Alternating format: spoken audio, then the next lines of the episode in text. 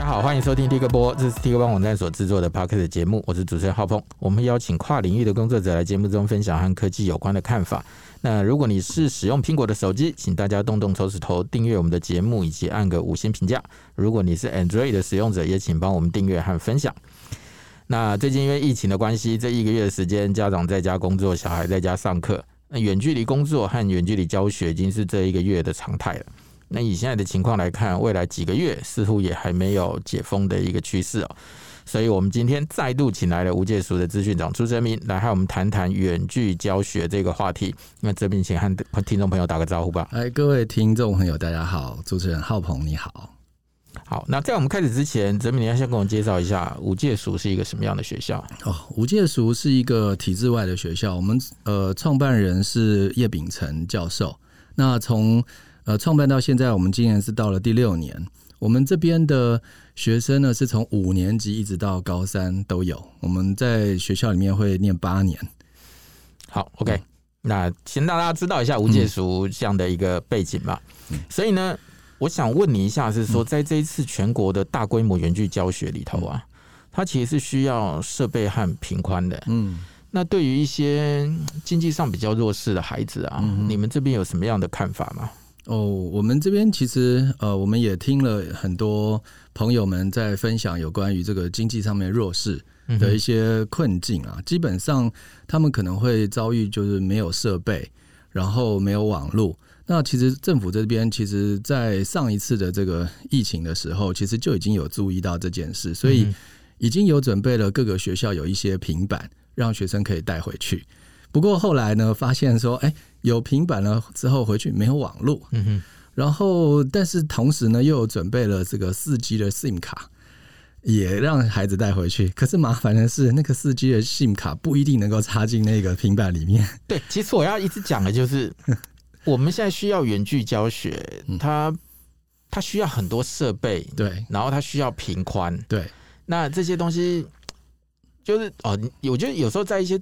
都会的小孩子可能比较已经习以为常了。我觉得家里大概有时候没感觉这方面的问题，ADSL 啊，手机开分享啊，是四 G、五 G 吃到饱，对他们来说可能都还蛮习惯的。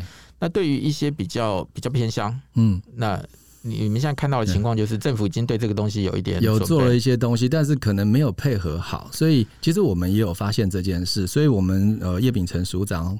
呃，在前一阵子其实就发现这个事情，所以他呃到处联络了一些呃朋友啊，联络了一些社会上的贤达，然后就有找到了这个慈济基金会，嗯，然后打算说可以来资助这件事。那那个时候就想说，我们是不是有办法去借到一些呃基地台啊什么之类的给大家用？结果也很难很难借到。最后大家集思广益，就想到说啊，现在旅游业。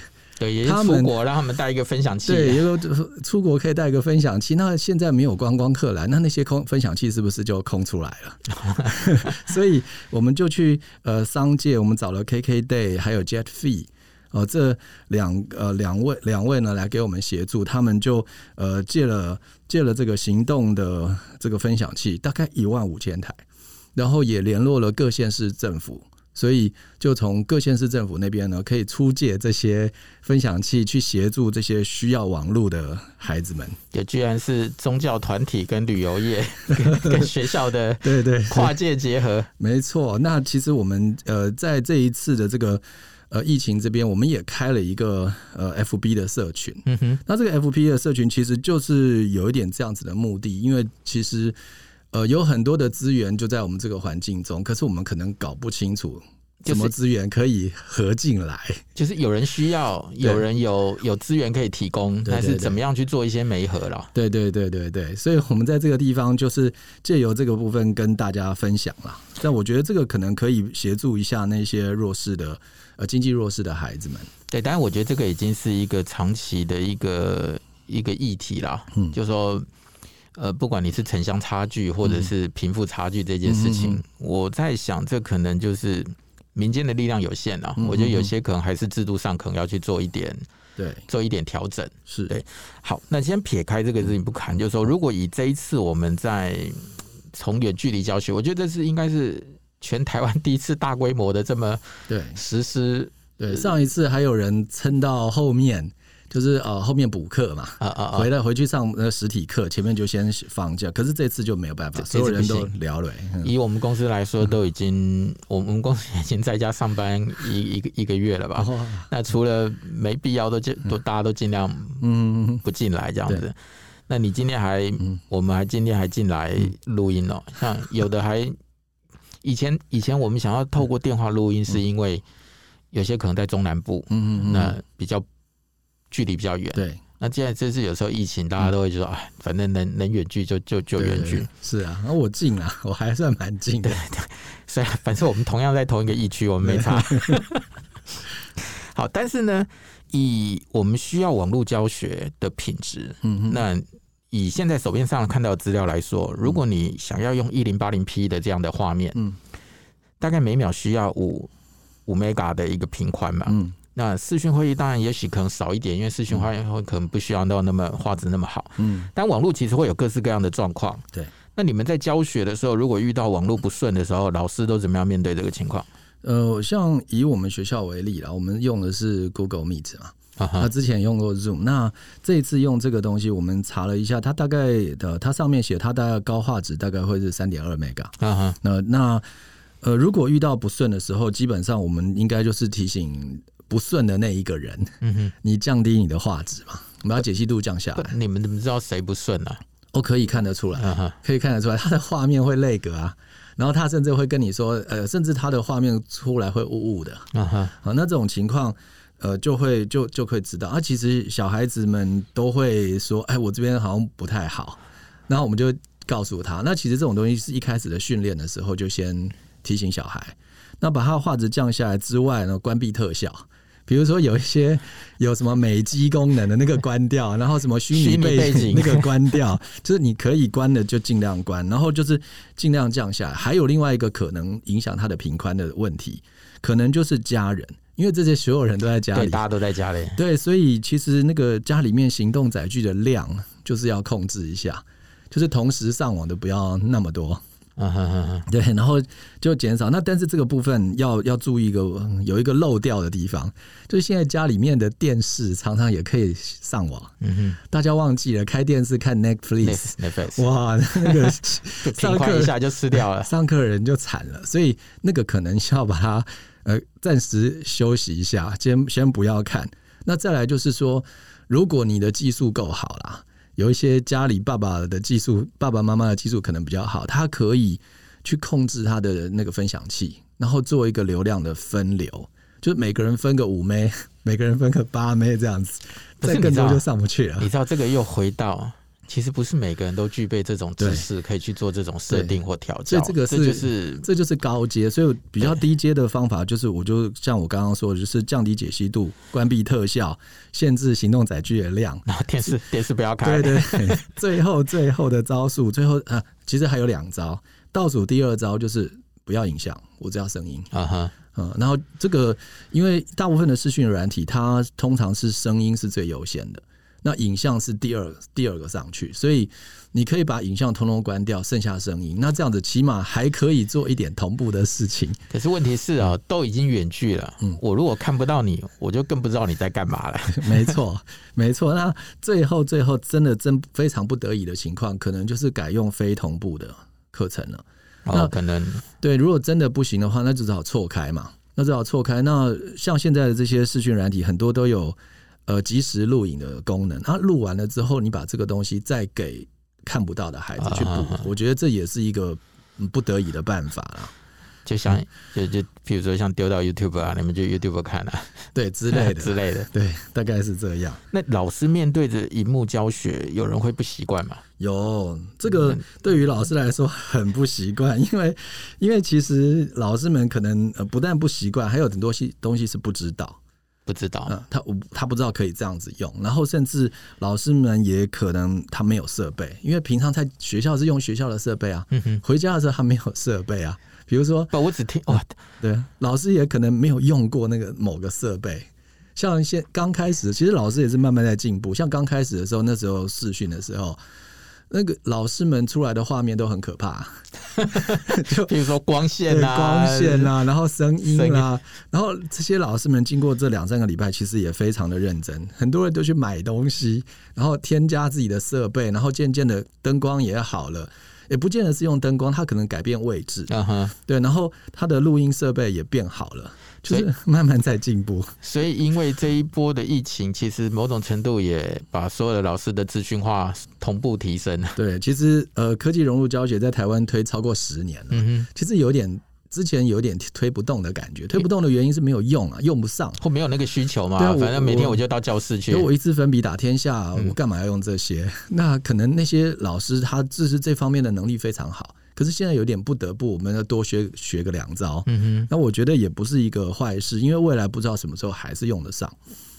所以你觉得说，经过了这一个月，老师已经开始慢慢调整跟习惯了？我觉得当时种下去的种子，现在开始萌发了。那譬如说，像你们在教学的时候啊，嗯、因为跟学生其实不处在同一个空间里头，嗯、那如果小朋友失序的情况，老师怎么办？其实就我们学校的观察啦。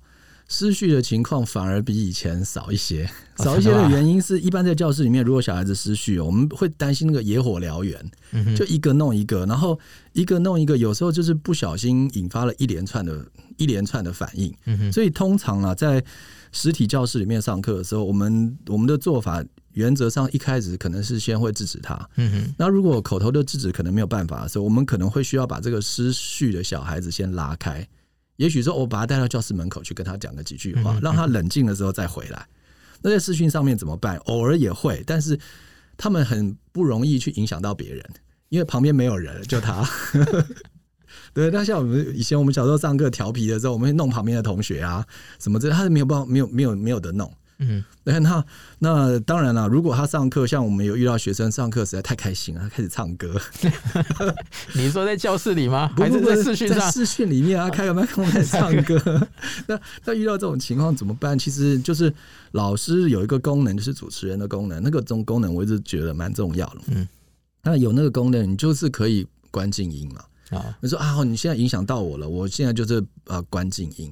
那其实这个动作一出来之后，其实那个孩子就会冷静，因为他听不到他自己的声音回来。那如果这个样子还不能冷静，那就更严重了，对不对？那呃，下一招我们的做法就是会把他踢出会议室。嗯。那踢出会议室，他连影像都没了，然后再再来再把他拉回来。其实一样的做法就是让他冷静一下再回来。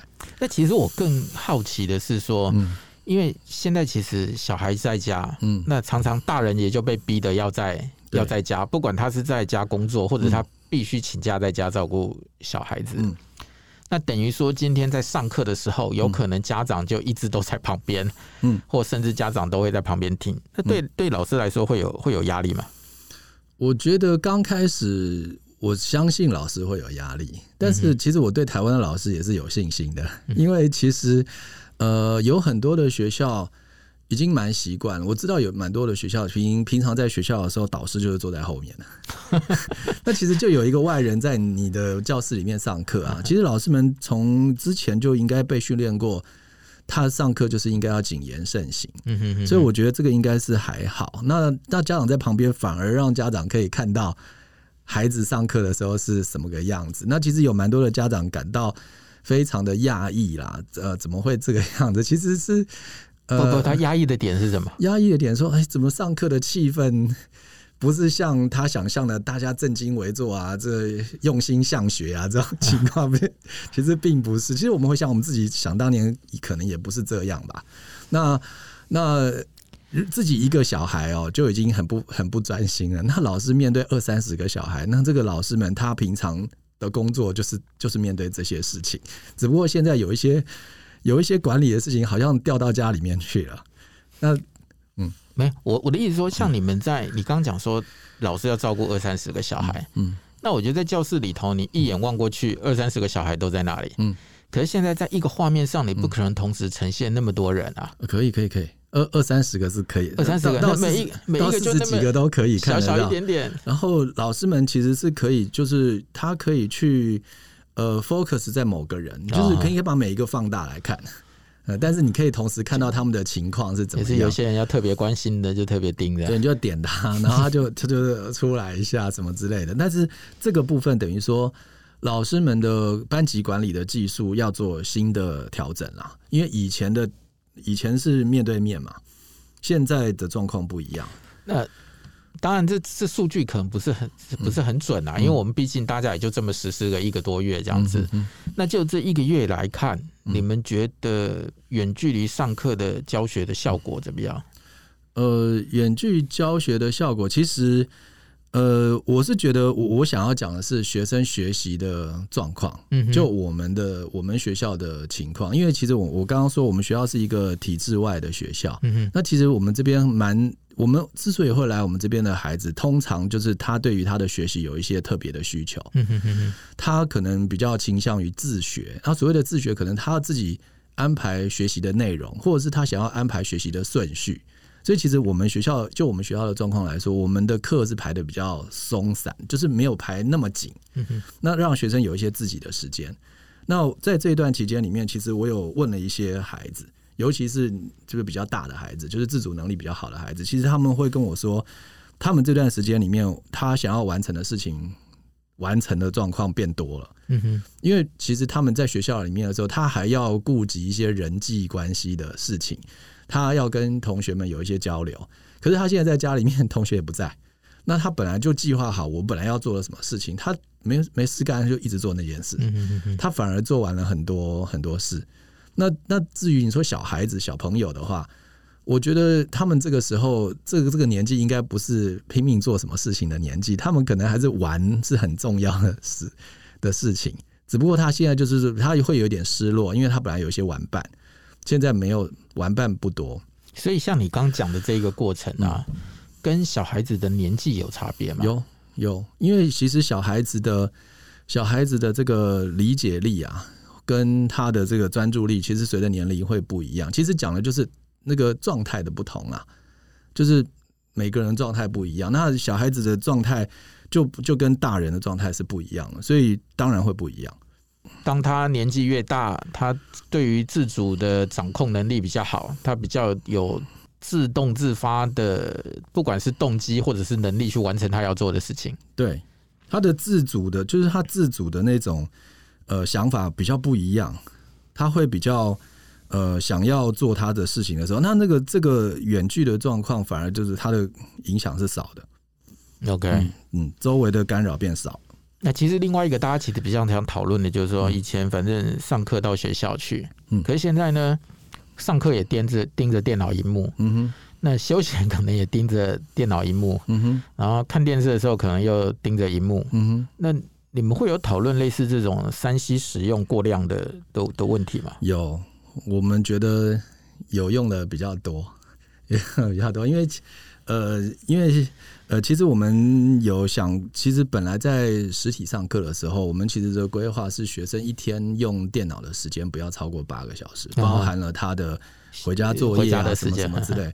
可是现在光是上课就已经八个小时了，那他如果要做一些回家的什么东西的话，那就更长了。其实我们也觉得，呃，应该要做一些调整。不过话说说话话说回来了，就是三 C 使用量过多不是学生的问题。你只要有手机在身上的人，可能都有这个问题，也不一定是小孩。那所以，所以这种这种情况，嗯，也是我们大家应该要去想一想。因为不用三 C 的时候，呃，不用三 C 的那个年那个实体上课的时间，其实学生都在看书吧。读书什么东西，其实他的用眼力就是用在书上面，其实一样的问题啊。所以这种怎么样的有效率的去安排课程，然后让学生在这个有效率的情况下学到这些东西，我觉得才是应该我们应该要想的状况。所以在现在这种线上课程的状况，我们学校的做法是，我们是建议每一堂课可以少个十分钟，然后下课的时间可以拉长一点，然后下课前我们的做法都会跟学生说。你眼睛要去休息一下，所以本来我们的，呃，而且我们就是上就到到校的时间跟离校的时间也稍微晚了一点。其实我们的想法说，这个应该影响不是那么大，因为之前小孩子可能要通车嘛、通学啊什么之类的这个状况，所以我们可能早个十分钟开始上课。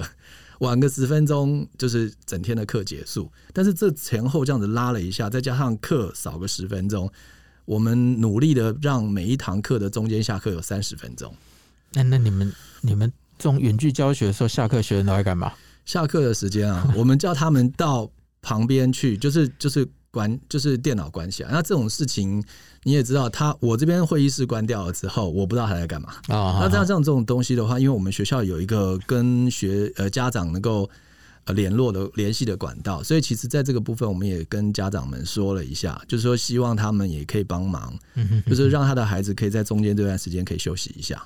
就是不要持续一直用电脑。对对对，就是换转换一下，因为基本上你一直看远了，一直看近了，其实对眼睛都是一种压力。那你就是呃稍微做一些调节，其实对眼睛来说反而是比较好一些。那当然还有除了这个之外，其实课程的调整哦，课程设计也应该要做一些调整，比如说呃穿插一些同步的课程，然后非同步的课程，甚至线下练习的的内容，就不是一直都在盯着电脑看。所谓线下练习，可能就是写写东西啊，在纸上面写一写啊，然后到时候可能弄完了之后，你再拍照给老师看哦，这一类的事情，甚至有一些会安排他去做运动啊，甚至去厨房里面做一些什么事情啊，然后拍下来去杀鸡啊？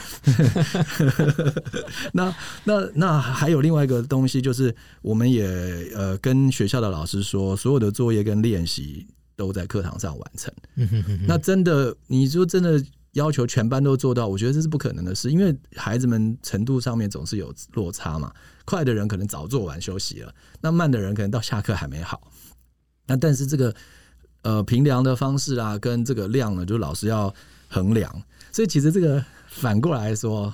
老师太有吸引力，反而对小孩子不好，对不对？他一直盯着老师看。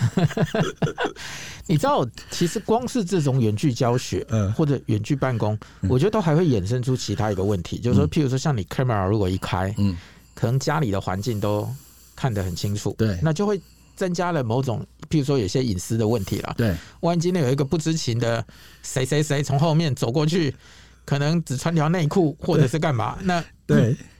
有吗？你们会有遇过这种情况吗？会啊，还是有。会啊，我们还是会有遇到这种情况。然后上课上一上，弟弟妹妹跑过来啊，跟 哥哥哥姐姐玩啊，然后就一直弄他，然后甚至家里面的狗啊、猫啊也跑来啊。这些可是可是像这些事情，就跟就是跟在班上同学互相弄来弄去一样，那种感觉其实是一样。我觉得老师们应该是 OK 的，就是知道怎么应付这些状况，然后。但是，像一般以我们台北这边的状况，我们这边可能网络，可能都会区吧，网络状况都比较好。所以，其实我们这边的孩子们都比较懂得说要开那个虚拟背景。一旦开了虚拟背景，一旦戴上耳机之后，其实这些东西就少很多了，他就不会不会收进来啊。那大家都知道要开虚拟背景，对对对对对。那那这个东西应该就好多了啦。所以。就是延伸这个话题是说，你觉得家长需要为孩子准特别准备一个上课的空间吗？我觉得，我觉得这件事情倒是看个人各家的这个状况啊，各个家庭的状况。但是我觉得，其实只要呃给给他一个呃简单的环境，嗯哼，其实简单的环境，然后网络好的环境，嗯哼，其实就就差不多了。就是网络通畅，然后环境单纯，然后最好可以给他一个耳麦。嗯嗯嗯，耳麦哈。对，那我觉得这个情况应该就就差不多。那所谓的网络要通畅，不是说家里面的网络有多强，有时候关个门，网络就完蛋了。关个门，对，有时候会挡到啊。他们家的门不知道是怎么好，就是关在一个房间里面，可能讯号就不容易，有时候会不容易进出。OK，对，所以这个这个部分可能也要考虑一下。那所以你说。如果全家人都在同一个空间里面，可不可以？其实我觉得，如果真的有耳麦，稍微拉开一点点的距离，其实就比较不会互相影响。我会问这问题是因为，其实我们在谈除了远距教学之外，当然大家也都在谈远距工作。嗯，那其实远距工作比较多的建议就是给你一个特别设计的空间，你一进到这个场域就是准备要。工作了，嗯，而不是说，嗯，我可能也是在客厅里头，在在厨房里头，这样就是他还是稍微给你一点场景。我懂你的意思，就是你要营造一个学习的气氛，你要不要营造一个？那我觉得这个就就跟我们刚刚开始谈的问题一样，就是每个家庭的能力不一样。是啦，没错啦，没错啦。当然就是说，只是说，嗯，会不会比较好？大概大概是这样子。我我觉得，如果这个环境啊、设备，比如啊文具啊、书啊什么都在手边，当然是比较好啊。那你觉得，就目前你看到的资料或你知道的情况，嗯，哪一些课程 其实特别不适合远距离教学啊？我觉得就是那种团队合作要动手做的那一种啊，就没有办法，因为大家都在家里啊，这就这就做不到。然后或者是有一些实验器材太昂贵啊，全校就只有几台，那那个也没有办法。然后还有一些呃，不是讲普通的学校，比如说一些呃职业类科的话，哎，他们的专业设备可能也没办法，什么车床啊、什么灶台啊，那些也没有办法，所以这就就会就会比较困难。我猜还有另外一个情况，就是需要眼神交流的那一种那一种课程，比如说我我不晓得啊，比如说呃老师跟学生要做一个辅导的时候，我需要做眼神的交流。那这个眼神的交流，你知道，我们摄影机跟画面其实就不在同一个位置上，其实就会有眼一些眼神的落差。那这个部分上面，如果又遇到了网络的延迟，那你他讲话跟眼神的变化不是同步，其实容易误，我觉得会容易误判呢。对对，但是我觉得这对大家来说都是一个新的新的挑战啊。没错没错，我觉得像这这一阵子哦，老师们在这个部分真的是。突飞猛进，跑得非常快。那其实有很多的老师，我觉得在这个地方也要跟大家呃说说，那个老师们，嗯，他的压力通常是来自于不是说不习惯这些东西。我觉得我看到老师们最大的压力是来自于他担心自己现在的教学水准不如以前，这个是他最担心，因为他不环不熟悉这些设备，不熟悉这些环境，他觉得他的表达可能可能不行。就本来粉笔拿起来写的漂漂亮亮，对，就现在用电脑不知道怎么把这些内容呈现出去。对，而且其实老师们在上课的时候，其实是有一个可能是不自觉的气氛营造啊。对，对，某一些老师进来就啊，就是个气氛，拿老师来怎么气氛？那可是他透过视讯之后，这些没有了啊，所以他是会紧张的，所以他会想要找一大堆。有的没有的东西来 来辅助他啦，那呃这些就是能够协助，所以其实我刚刚一开始也说了嘛，就是我们署长呢，他就是开了一个那个台湾线上同步教学社群，嗯哼哼，那在短短的三礼三个礼拜里面，他有八万人加进去，哦，就大家可以在上面讨论或分享经验。其实一开始进来的都是老师啊，其实。呃，我记得是礼拜五还是礼拜六就开了，然后到礼拜一的时候已经差不多三万人了，就人一下子哗就进来，因为其实大家对这个渴求是相当的多。那那呃，我们后来又在每个礼拜六啊办那个线上的共备，就是共同备课。这样子是每礼拜六每个礼拜六一千人来参加，那个 Zoom 就是塞得满满的。然后我们会请一些呃有经验的老师讲者来分享他的这些经验。那比较有趣的事情，有时候连主讲人被挡在外面，他还没轮到他，所以要在外面。结果他要进来的时候进不来。对，就变就像你刚刚讲的一样，你就说你你你说，因为老师有些老师可能会看现场的气氛，嗯，他很容易。譬如说，利用现现场有的，不管是天气或者小朋友的各种服装或各种反应，他可以开始做一个好好的开场。对，那现在远距离教学这些东西都没有了。对，那老师要怎么样让小朋友在线上学习的时候也能够保持专注？我我觉得这个呃，光是老师在做，我觉得。力量有限啊，嗯力量有限，但是其实老师们做的大部分，我觉得需要给老师一些协助，因为其实就在实体课程来说，其实学校的呃这些呃主管们啊，他们是营造了整个学校的学习气氛，嗯然后在这个学习气氛下面，老师再来营造他课程上面的学习的这个状态，所以可是现在进入了这个线上教学之后，这种学校的这个气氛没有了。那剩下变有点老师在孤军奋战，所以我觉得这整个气氛，呃，也是需要做一些调整。那在这这整个呃状况状况下，其实我我觉得，呃，刚开始的时候，刚开始的第一周、第二周，其实老师们在我们那个社群里面，我们会看到老师们关心的就是这些设备怎么用，然后方法方法怎么怎么怎么做。大概大概关心的是这个，然后再来哈，第第二周、第三周开始，老师们会开始讨论怎么样去把这些设备、把这些软体组合，按照顺序排，变成他上课的一整套策略。那我我觉得其实就是老师们也在进步。然后接下来，其实我觉得现在还没有发生。我觉得可能还要做的事情呢，可能是观念的调整。那这个观念的调整包含了。老师对于线上课程的观念的调整，还有学校主管对于观念这个线上上课的观念调整，甚至我们呃政府的教育主管单位，他们对于线上课程的一些调整的观念，我觉得要慢慢长出来。那那老师这边第一线，我觉得要他们做这个，他们其实已经在做了，可是他们需要后面的支持，所以我我反而认为学校的主管跟教育主管单位这边应该要趁现在赶快。去想，如果后面我们要这样子做，那整体的观念应该要怎么样做调整，会会对整个环境比较好。坦白讲，我觉得这接下来一定会发生的事情了啦，嗯、因为你会有这只传染病，你不保证不会有下一只哦、喔，对、嗯，所以可能都得预先做好相关的一些准备。没错。那譬如说，我们刚刚一直在讨论，你看老师说前第一周、第二周，嗯，都是在关心设备怎么用。对。那你们现在？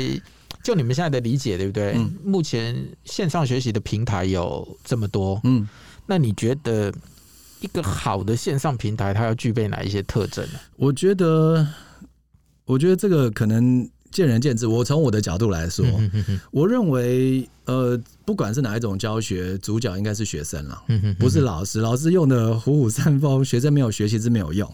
所以我的看法是，简单稳定，方便各种互动，其实就够了。简单稳定，方便各种互动。你指的互动指的是什么？就是上课的时候，老师跟学生要有互动啊。比如说，我看学生的眼神，我可以知道他懂不懂嘛。嗯哼。那学生要举手，然后我们可以知道哦，他有问题。然后或者是我跟学生可以有问答，甚至我可以让学生分组讨论。这些这些小动作可不可以有？那但是、呃、分组讨论啊，你们现在现在学习可以做到分组讨论吗？可以啊，啊，可以啊，很多的这种上线上的这种软体啊，像。呃，其实公司行号里面常用的那个 Zoom 嘛，也可以做分组啊，就把开会的人啪就丢进去，然后大家讨论。那这种分组的方法还有很多，它可以做乱数分组，也可以指定分组。嗯哼，呃，这些也可以先设定好怎么分组，反正时间到你们就到那个分组，然后时间结束我就回来。但我我我我没试过，所以当分组的时候是所有的小朋友都还在画面当中，嗯、但是每一组每一组只能看到自己的不是组员，就是每一组呃，应该是说他们全部分到小房间里面去，嗯、然后老师你就可以去各个小房间里面去寻。哦，不是一眼看过去呃不会看到，然后做不到，然后呃分组里面。可以可以，就是喊救命啊！喊救命，在外面的老师是不管在哪一间，老师会收到，就说啊，有哪一组他需要我去支援，然后你就过去看看他。那你觉得现在这几个平台，哪一个你觉得资源度比较完整呢？应该是这样子说啊，其实像现在常常听到的这些平台，像 Zoom 啊、Team 啊、Webex 啊这些，哦，这很强大，他们真的功能很强大。那但是。呃，他们需要的资源也比较高，所以如果想到说啊，孩子那边的资源可能不平均，呃，那那就要再做一些考虑。所以像讲的资源是电脑的效能吗？还是对电脑的效能啊，网络的频宽的频宽的需求啊，这些可能会比较高一些。所以这一次我们学校选择用这个 Google 的 Meet，其实是考虑这件事，就是它的门槛低。取得也容易啊，对，因为它我们大家都有基数的，很多学校都有基数，就是 Google 的账号。那这个学生就是一个账号搞定了，然后再来呢，它不用安装，像刚刚网页就可以用。对，刚刚讲的那些其实网页也可以用，但是其实如果有安装它的应用程式的话。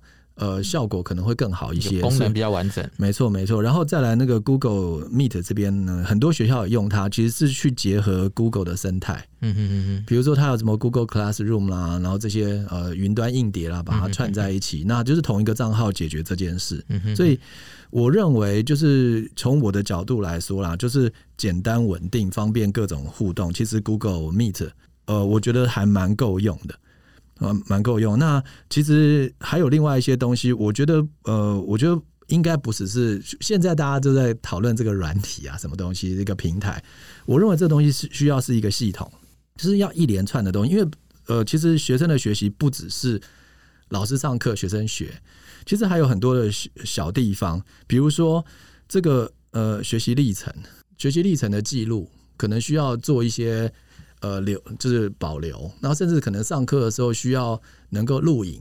因为还是有一些孩子可能临时没有办法参加，那我们以前上课过了就过了，已经知道自己怎么样。嗯、那现在有这个工具，我觉得应该把它用进去，就是每一堂上课的时候都把它录下来。就不懂的时候可以重复观看啊。对，那甚至有时候我们上课上的会比较快，然后这个时候有可能就是学生可以重新看，然后暂停再走。而且其实老师们也有发现一件事情，就是刚开始的第一个礼拜大家不熟的时候。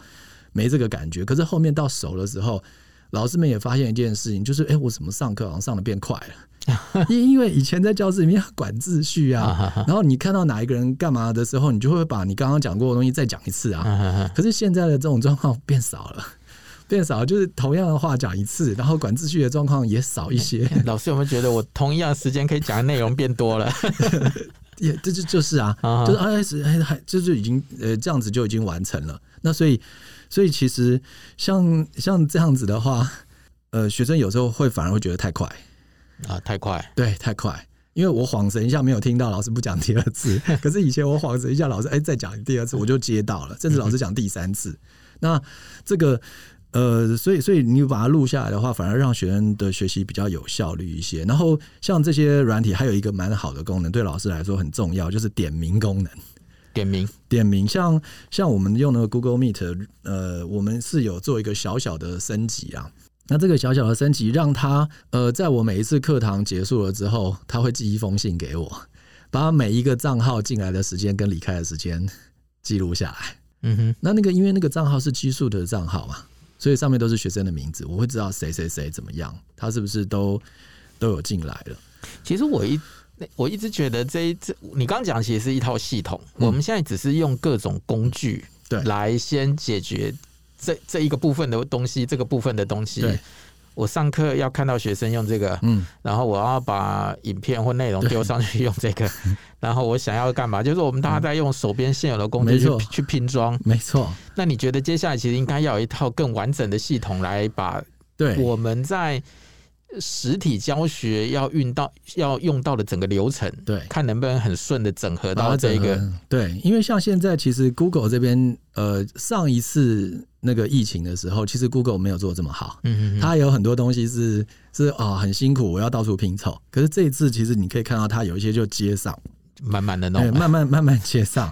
不过我这边还是要再次强调，因为有一有一些学校他们还没有做这件事情，可是我觉得这个事情对老师来说很重要，就是。这是这一些平台他们的主持人功能，真的很重要，因为主持人功能才能做我刚刚说的，把学生静音嘛，操控大局。对，然后谁可以进来，谁不能进来。那因为其实最近也有出现一些状况，就是有恶作剧的。其实，在国外这件事情去年就发生过了。你说恶作剧是，就是。就是有不认识的人跑进来啊，然后跑进来之后把你的那个留言区洗版啊，然后进来之后帮你乱分享一些东西啊，这真的很麻烦呢、欸。因为因为就是来恶作剧。他们为什么做得到啊？就是因为不用账密吗？就是没有主持人功能。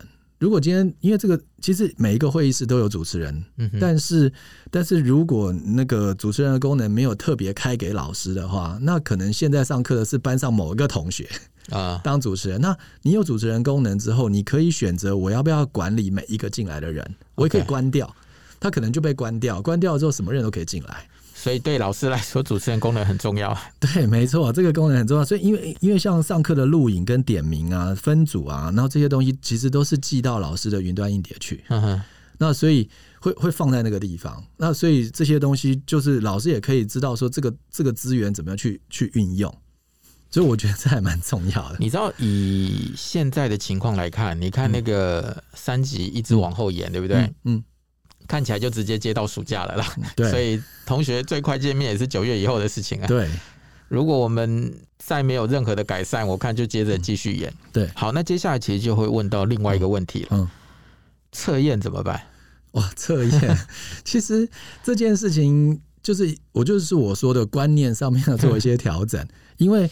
呃，不一定要考试吧，因为其实考试就会担心有没有作弊，有没有公平。然后、嗯啊、我们想了一百种防堵的方法，学生人更多，他想一千种作弊的招数，那这个怎么怎么弄啊？我所以所以我，我我的我们呃无界塾这边的做法，我们其实早就已经在做不是考试的这种评量方式。嗯、那现在的讲法其实就是所谓的多元评量嘛。嗯、哼哼那我平常就是看学生学习的状况，因为其实我们这个评量是要了解学生学了多少嘛，嗯、学会多少。哦，方法太多了。嗯哼，也许他们可以做一些呃作品啊，然后这些或者是甚至老师平常就是轮着做口试嘛。嗯哼，那这些其实都可以一些一些方法。那不过现在有一些老师们，其实他们在努力的开发。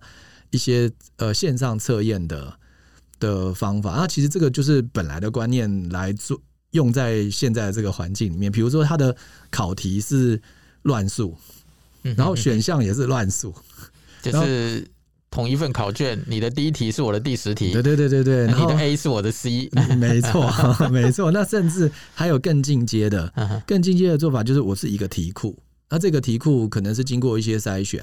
那这一百题里面，我会出五十题，嗯哼，然后每个人拿到的题目，真的就还有可能你拿到的我没有，呃，那这些这些招数其实都都有在弄。那做这些东西，其实像 Google 的那个表单，就有人在尝试让它可以乱数。那之前我可能跟你介绍过，有一个 Moodle 的作业系统，其实也可以。然后像现在呢，有一些这种各家出版社，他们他们本来就有他们的题库了。他们就在云端建立了一些这样子的东西。我只是在想说，因为这一次的关系，嗯嗯嗯，我觉得让大家的数位化都大幅度的往前进，你知道吗？对，没错，就是以前你可能知道，但是你没有被迫去使用，嗯、对。但现在看起来是大家都被迫使用了，所以你要被迫使用，你就要开始更更熟悉嘛。对，其实不只是老师啦，其实业界的厂商啊，他们也趁这个机会把一些东西把它做得更好。比如说，比如说像刚开始的时候，老师们其实就很麻烦的一件事，就是声音怎么有时候有，有时候没有。但那因为就是声音输出的设定，你需要在后台做一些东西。那那以前这些东西是丢给资讯组长嘛，你把它设定好，我就来用。其实也没有错，老师。毕竟这不是他的专业。对，对，对，对，那现在糟糕啦，老师不在资讯组长旁边了，所以一些厂商就有一些帮忙做整合的机会，就就有呃推出一些小软体去帮你做这些事情。你知道，就像我们现在看到的东西也是，嗯，你看前一阵子开始要远距教学的时候，嗯，Webcam 就卖到缺货，啊，对，那 Webcam 以前其实没有什么人在用啊，对，然后你看发现说现在这个东西就开始进化了，嗯，你会发现说现在在卖 Webcam 的，嗯。他就会告诉你说，他的麦克风是指向性的。啊，对对对。然后呢，会有降噪的。以前人家根本不关心这些事，现在就会告诉你说，我的麦克风是指向性，而且有降噪功能。对，那可能就会哦。然后你要加一个防风罩去挡一下你的喷麦，或者是说，大家现在觉得说我长时间盯着电脑荧幕看，所以现在就开始又有一些那种掌上型投影机，嗯嗯，让你把。荧幕是投到墙壁上去，哦、你就不用反射的，对，就不是直接的光，它就不是直射光了。对对对，对，那你长时间看，就眼睛比较不会那么不舒服了，不会那么累了，因为好一点。我们一直在讲说啊，什么荧幕蓝光啊，直射眼睛啊，嗯、对，但你把它投射出去，这感觉就会好多了。所以大家都开始在想 solution，就是对就就各式各样的所有的情况，所有人都在弄这些。对，所以像我刚刚说的，我说不只是一个视讯平台啦，像刚刚我们有提到那个，其实就是一个 LMS，叫做教学管理系统。教学管理系统像这个视讯平台，只是只是前端的而已，其实后面的学生的在上面的一些活动。然后缴交的作业跟那些东西，其实应该要记录下来，这样子我们才可以知道学生的发展的情况。因为其实老师可能没有办法每一次都看到每一个学生的状况，可是有这个系统在后面做做这个观察的话，其实会不错。那其实像我们台北市这个库克云，它其实就有类似这样子的功能，它会把。这个账号在上面做的活动，把它记录下来，所以其实这个也是不错的一个部分。不过库克云它主要就是一个呃非同步为主的东西。那嗯，老师们可以在上面用。反正我觉得，就等这一波过去，所有的系统都会被慢慢的 的强化，对，慢慢的调整，慢慢的强化，然后根据大家的需求，再把它慢慢的你需要的东西，我就慢慢做这样子。对对对对对，不然理论上没道理啊。是啊，台湾本来就是一个科技大国，这些事情没有理由做不好，你知道？是啊，真的是这样。最后就是说，像未来远距离教学有可能会成为常态吗？我我觉得全国性的这种应该不会啦，嗯、因为其实呃面对面的交流还是蛮重要的。嗯、哼哼那不过呃，我我觉得这个技术现在萌发了之后，我觉得可以好好的运用，因为毕竟不是所有人都适合到学校去上学的。有一些想要上学的人，他其实没有办法到学校去上学。对，那那如果我们这个远距教学这个这个技术把它弄得好，然后有足够的人才来做这件事的话，其实我们也可以去。照顾这些，比如说行动不便的啦，比如说他正在呃长期的医疗当中的啦，甚至有社交障碍的啦，或者是他比较偏远、交通不便的这些人，其实我们都可以提供这样子的呃学习环境给他们。嗯，所以，我我会认为远距教学这个应该要要要发展，而且啊，其实我们台湾也常常说国际化、全球化，那我们总不能每个礼拜带着孩子全球到处飞吧？那如果有这个。远距教学，如果我们而且全球现在都在做这件事，我相信别的国家的老师也蛮熟悉的。那如果有这样子的事情，那两个学校的学生是不是可以借由这个东西交流？嗯嗯嗯，我我觉得这这个呃发展的前景应该是还蛮不错。嗯，OK，那最后你要不要跟我们讲一下，我们要为未来的情况做好什么样的准备呢？家长、老师或学生？我我觉得是这样啊，我觉得呃，现在设备的使用跟人才的养成哦，在这一次已经开始萌发了。我觉得这是一件好事。就像我刚刚说的，我觉得观念的成长还没有，不过老师真的被刺激到了，所以老师会开始弄，老师会开始弄。那再下来就是要呃，学校的主管啊，他真正去体会老师体会到了这些事情。不过我觉得有点有点不容易，因为不容易，因为他。毕竟他不是第一线，也许过了几年，然后有一些人事的调整的时候，哎，这个经历过第一线的老师们，他会开始在主管群里面开始分享他们这些想法，而我相信这些观念应该会会更好。那另外，其实呃，在新闻上面也有看到有一些指令啊，什么要怎么样去监督老师什么之类的，我其实我会希望。能够放手啦，因为其实我看到大部分的老师，就像我们刚刚那个社团的老师，哇，一下子进来这么多，大家想要调整自己的这些东西，我觉得可以放适当的放手，让老师去做一些尝试。因为其实有一些框架在里面，比如说要上好上满啊，这这类的，或者是一定要考试啊，一定要出作业啊，其实这些东西都是过去的一些状况。那现在我觉得应该要看到，就说怎么样让学生能够好好的学到东西，我觉得这才是重点。好，我们今天就谢谢泽明的分享，谢谢浩鹏，谢谢浩鹏，也请各位听众给我们在 App 上按个赞跟分享，谢谢，谢谢大家，谢谢，谢谢。